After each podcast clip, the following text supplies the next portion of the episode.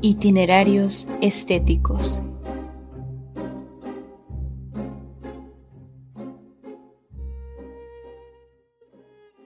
Itinerarios Estéticos es un podcast creado a manera de bitácora sonora en donde se revelan preguntas, discusiones, contrariedades, críticas, reflexiones y testimonios variados de las múltiples formas en las que los seres humanos nos interpretamos y representamos.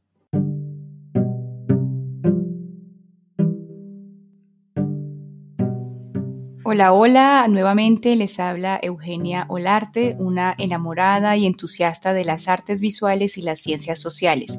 El día de hoy tenemos un episodio bellísimo en compañía de Fernando Flores González, doctor en preservación del patrimonio cultural de la Tulane University, y estaremos hablando, construyendo un itinerario estético de una triada para el arte, las ciencias sociales y la vida misma, el deseo, la imitación y el estilo.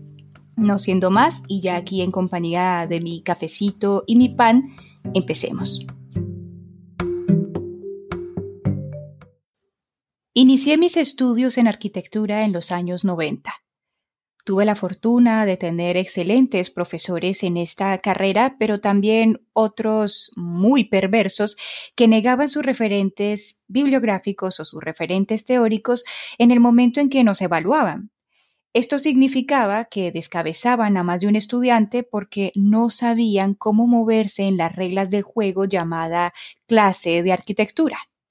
Estas formas de proceder indiscutiblemente le valieron el apodo a la carrera de arquitortura, porque más allá del trabajo, que era 24 horas los 7 días de la semana, los profesores se convertían en una suerte de tiranos que no explicaban bien las fuentes y por lo tanto los estudiantes quedaban desarmados, absolutamente incapacitados para imitar, sumergirse y comprender las reglas del juego.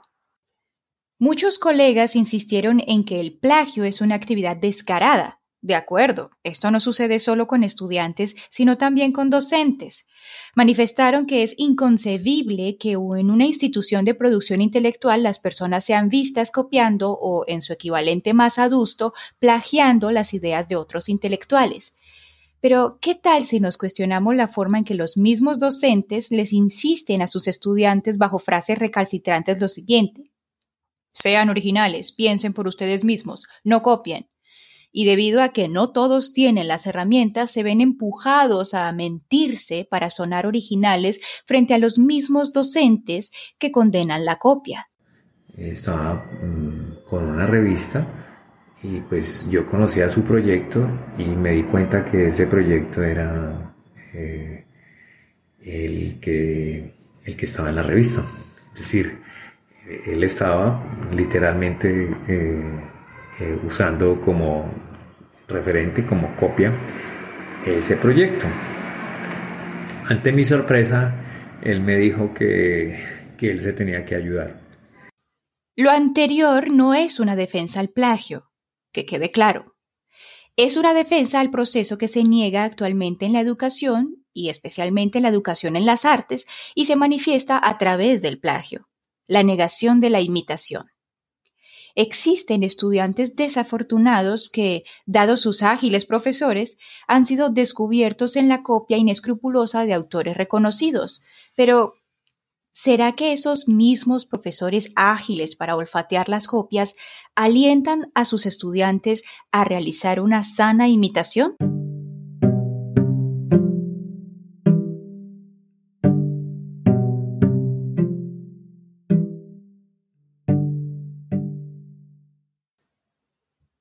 Lo que constantemente se le recalca al estudiante de las artes visuales, de la arquitectura y del diseño en clase? hoy día se favorece mucho la, originalidad, se habla de innovación, de creatividad, y esas son palabras que están asociadas con eh, falta de referentes en general, es decir, como, digamos, la creatividad se asocia como con hacer algo inesperado, nunca visto antes. Entonces tal vez genera vergüenza reconocer la imitación como, como, como tal. Nadie actúa si no es imitando. Y quien imita lo hace porque comprende lo que observa. De este modo, aquellos que se niegan a imitar, ¿a qué se están negando? ¿O realmente qué revelan con esa negación? Seguramente, y de acuerdo con Roger Scruton, se niegan a aceptar la absoluta incapacidad de imitar lo que gran parte de la historia del arte les muestra, lo difícil de redimir la existencia del ser humano llena de dolor, sufrimiento, problemas y tragedias por medio de la belleza.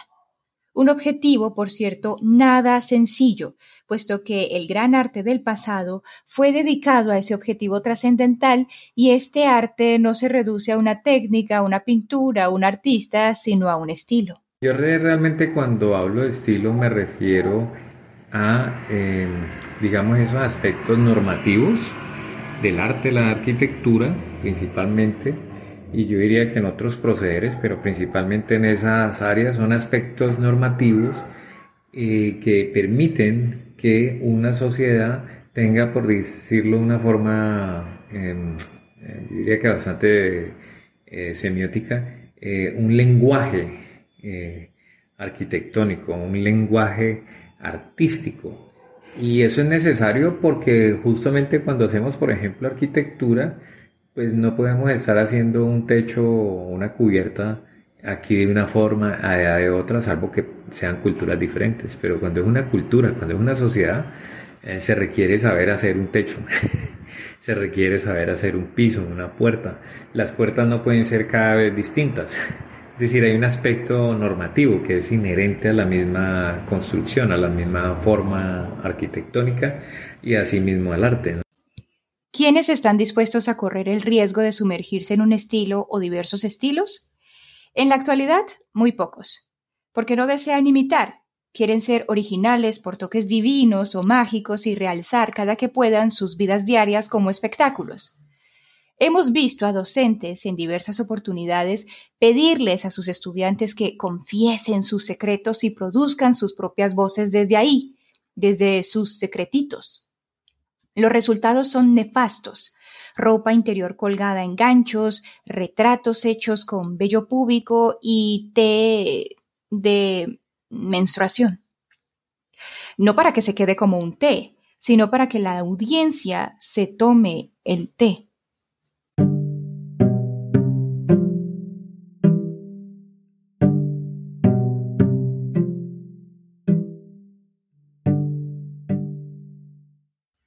Para aclarar esta decisión individual de imitar un estilo, señalaré lo que el filósofo francés René Girard escribió en su libro Literatura, Mímesis y Antropología.